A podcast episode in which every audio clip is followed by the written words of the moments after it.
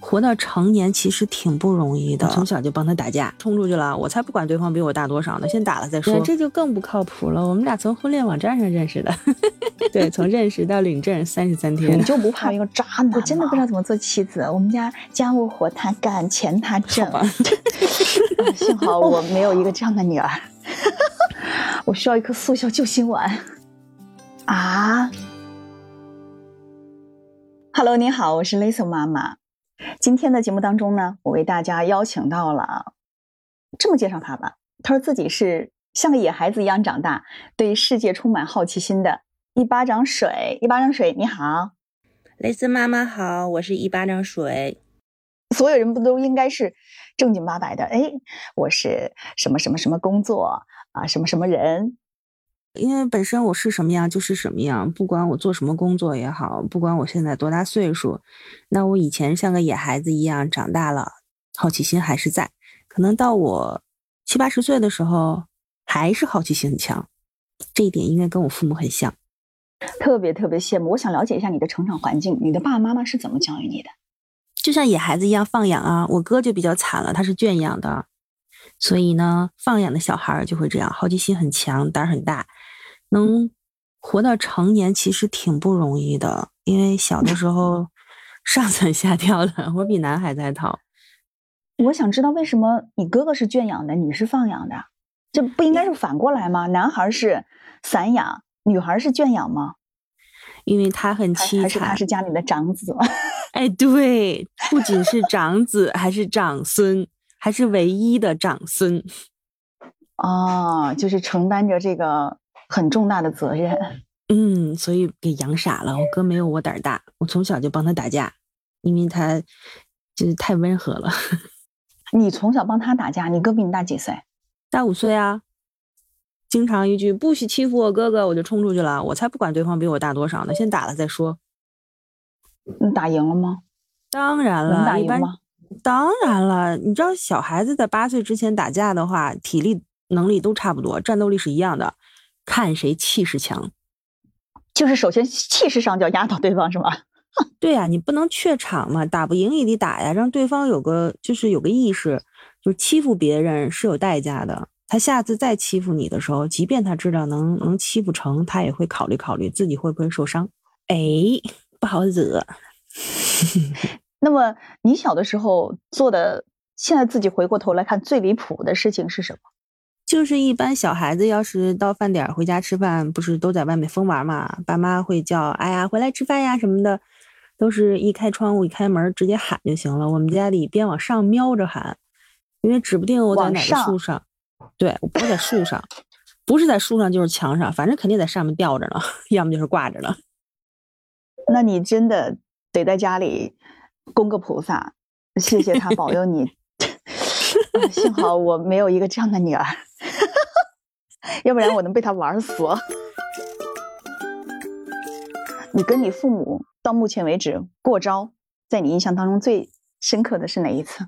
过了一辈子招都没打过他们，也没有赢过他们。吵架吵不过我妈，论智力骗不过我爸。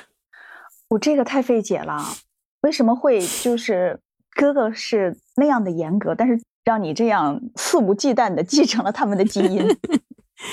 你哥哥在成年之后性格也是比较内向，比较没有主见吗？他不是没有主见，他很有主见，但是他没办法去表达出来，就是会有一个无形的枷锁去约束他。你喜欢你自己吗？别人喜欢你吗？反正不讨厌我的人特别多，我还是很喜欢我自己这样。我觉得这样怎么说呢？其乐融融，对自己很满意，是吗？别人满不满意我不在意，嗯嗯嗯。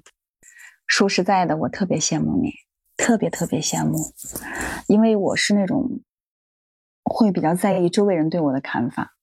在之前，我甚至会很怕谁会因为我不开心，太淘了嘛。嗯，那就习惯了有些东西被嫌弃，所以被嫌弃对我来说不是什么事儿，而且那是个常态。当然，被喜欢呢也挺开心的。挑战过老师吗？在我的心里，我就觉得老师就是权威，不敢去挑战权威和所谓的规则。我从来所以我说我特别羡慕你，你活成了我最想要活成的样子。因为是我父母给我的这个支持。我父亲呢，他是很 open 的一个人，我错了，他就是告诉我这个你错了，那你要承担后果，他不会发泄他的情绪。因为我当时还有一点就是为什么会去挑战各种各样的权威，我要去看这个权威为什么要这么定。然后他的这个定的背后，就是比如说定这个这条规则，它背后的原因是什么？你想让我达到一个什么样的一个要求？所以我就会去挑战，去尝试。所以没有坏心眼。你有过叛逆期吗？我周围的人说我一直在叛逆。你你和我是两个完全不同的类型。你知道我，我是那种，嗯，看起来好像没有叛逆过，但是心里其实一直一直在较着劲儿。从小干什么？就被我父母给这一块拿捏的死死的，他不会拦着我去试错，只是就是说，如果危及了我的生命危险的时候，他就会伸手。还有一个就是不能触碰那种社会的道德伦理的底线，这两件事他就是不允许，其他的你随便。摔伤了、磕伤了、碰伤了，他也心疼，但是他不会说那个骂我什么的，顶多就是说，你这么做的话会受伤，下次你再受伤的话，你不要不要叫唤啊，还是你自己选择的。那摔多了以后，他就老实了嘛，就知道，哎呀，不行，那太疼了，受不了了。嗯，痛彻心扉了，你自然下次就会避开这个坑。对啊，就像作业写不好的话，我爸就会说，你你除了智力上让我觉得不像我的女儿之外，剩下的事情是你的。被骂是你的事情，丢人是你的事情。我说，哎，也对呀。你喜欢男生是什么样子？因为所有人都没有想到，第一没想到我会闪婚，就是认识了一个月嘛。对，认识了一个月就直接就嫁了，而且六块钱人家就把我娶了，这是谁谁都没想到的。就是怎么认识的？怎么闪婚的？嗯，这就更不靠谱了。我们俩从婚恋网站上认识的。啊？从认识，对，从认识到领证三十三天。那从认识到领证三十三天，而且双方父母都很满意，就这么结了。啊，就那一瞬间的幸福感，我觉得跟他一起生活，你也太不靠谱了，好吗？这我，嗯，好多人闪婚是闪了腰。你们现在结婚多长时间了？几年了？快十年了。你在心里是非常确定你自己要什么的，是吗？不确定。不确定，我不确定我要什么，但是我我确定我不要什么的时候，那个人出来了，我就知道这个是我要的了。哦哦，你就不怕那个时候三十三天遇到一个渣男吗？而且是婚恋网站上的。嗯，如果我已经在婚恋网站上见了那么多男人，还分辨不出来他是渣男的话，那就是我自己的问题，眼光有问题，那就承担后果呗。我没数过，但但两年之内的确见了不少。各种奇葩都有，还有一上来就说那个拿着身份证咱开房去。他虽然说的不是这么直接，但是隐晦出来了，当时特生气。在你到目前为止的生命当中，你觉得自己做的最酷的一件事情是什么？嫁给了我老公。你看，我就知道是这样。这三十三天做了一个最重要的决定，并且这个决定到目前还甘之如饴，一脸小迷妹。虽然之前很凡尔赛的说：“哎呀，我对这个身高没有什么要求，我对这个长相也没有什么要求。”可是他偏偏就符合，好烦哦！太凡尔赛了，真的。对啊，你看我们家，首先家务活他干，钱他挣，然后哄着我。我真的不知道怎么做妻子。我们家家务活他干，钱他挣。哦。我需要一颗速效救心丸。嗯，这你就这么好命吗？我觉得还是应该是在这个三十三天之前，你应该是用你的自我修炼出来一套强大的识人辨人的能力。这么多年这个打怪的这个经历，让你知道一眼就知道这个人就是我要的人。可能因为我从小逃，这个过程中去和各种各样的人过招，还是有比较强的分辨能力吧。突然觉得你很像我很熟悉的一个小女孩，她名叫索菲亚，是我的一本专辑《小公主奇遇记》里面的小主人公。她呢是比伦特亚王国的第十三公主，这个国家的十三公主，捉襟见肘，上天入地。对，和你一样，最小的是家里最小的呀。她 应该就是另外一个你。嗯，她一个人一个人去到一个奇幻森林，她去寻找什么？他去寻找我自己究竟是谁，因为他有一个双胞胎姐姐，她叫苏菲亚，然后呢，他姐姐叫苏菲，他们俩一模一样，连妈妈都辨不出来。然后他就觉得我要去找一个答案，我到底是谁？我只是这个名字叫索菲亚，但是她也可以叫索菲亚。那么索菲亚到底是谁？他就去了这个奇幻森林。所以小孩要勇敢，勇于去尝试。如果从从小不折腾，不去尝试，长大以后会有遗憾的。也有很多的艰辛。他遇到了两个好队友，一个狡猾的兔子，但是一个憨厚的狐狸。他们三个人就一起去这个奇幻森林去找这个答案。我觉得这个事情也做的特别酷。我觉得只有你这样的女孩子敢去。如果是我，我可能不敢。我发小就是说嘛，我从小胆很大，而且他碰见的一个是智慧，一个是敏锐。其实就是在首先第一不触及安全底线和法律道德底线下做自己。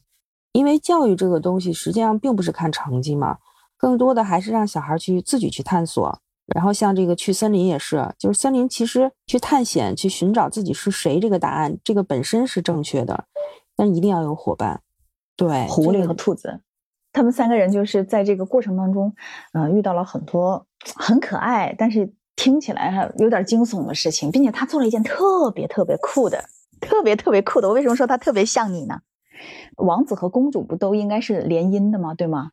嗯，就是他的上面的有十个姐姐，最大的姐姐开始十八岁了，就要和附近的一个邻国的王子去结亲了。然后他姐姐天天愁眉苦脸，特别不乐意。然后他就觉得，为什么王子一定要娶公主，公主一定要嫁给王子呢？我的姐姐这么不开心，我就觉得这不是一桩好婚姻。没有见过面也是盲婚哑嫁嘛。对呀。万一这个王子歪瓜裂枣呢？这怎么嫁嘛？他就和他那个狐狸，他们就躲在衣柜里，然后这个小女孩呢就穿着这个衣服，让这个狐狸呢就骑在他的脑袋上，就很高，然后当时就出去就把那个王子的弟弟吓得就屁滚尿流了，直接摔到那个塘里边了。做了这个事情呢，就让这个王子和他的弟弟。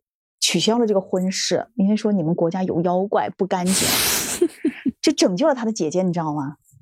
他就是去敢于去挑战权威和所谓的规则，这一点我特别佩服他。他就觉得，那为什么国家延续的是这样，就一定要这样呢？就是姐姐可以嫁给他喜欢的人。哎，我觉得和你这个性格特别像，这个一路升级打怪，把渣男吓跑，然后嫁给了你不想要的一个帅哥。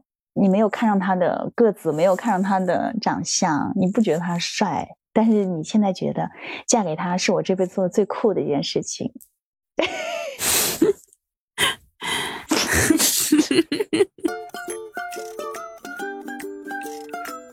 我就觉得我嗯，好想再活一次，从童年开始再活一次都好。我想做好多好多事情都没有做。我小学三年级的时候。那个时候我们还是铁皮文具盒，然后呢，里面有的时候会放一面镜子，镜子用来干嘛呢？就是用来反照那个太阳光。你们玩过吗？玩过呀。有一天，我妈就发现了这个里面有一块镜子，然后就直接跑去跟我爸说：“他说他没心思读书，他上课肯定是用镜子在照自己。”然后我爸就把我打一顿，不听我任何申辩。我不听你什么是照太阳光，你就是照你自己的，你就是为了好看，你就是没心思上学，你就是没心思读书。可是那个时候的父母，他用这个方法保护自己的孩子，现在看可能会觉得有点粗暴，但当年这是最好的一个办法了。就是因为在你自己自由探索的这个过程当中，你的自我的鉴别能力，包括对这个外界事物的鉴别能力，你会比我们高很多。我们就是一直父母在给我们判断错误、判断错误、筛选错误，但是你就是自己一路这样过来，自己不停的去试错。所以你才有可能在她是比伦特亚最小的公主，她是捉鸡 撵狗会拉小提琴的索菲亚，她是天生的乐天派。前几天是苏菲尼摔伤了腿，今天又轮到索菲亚了。呃呃，上次那个也是我，母亲。他发誓要证明给母亲看，索菲亚和苏菲可不仅仅是名字上的区别。他决定去奇幻森林寻找答案。他遇到了狡猾的兔子噗噗和憨厚的狐狸米包，三个小伙伴在奇幻森林里开始了只属于他们的奇遇记。欢迎收听由喜马拉雅出品的《小公主奇遇记》，作者于小花。播讲：雷森妈妈。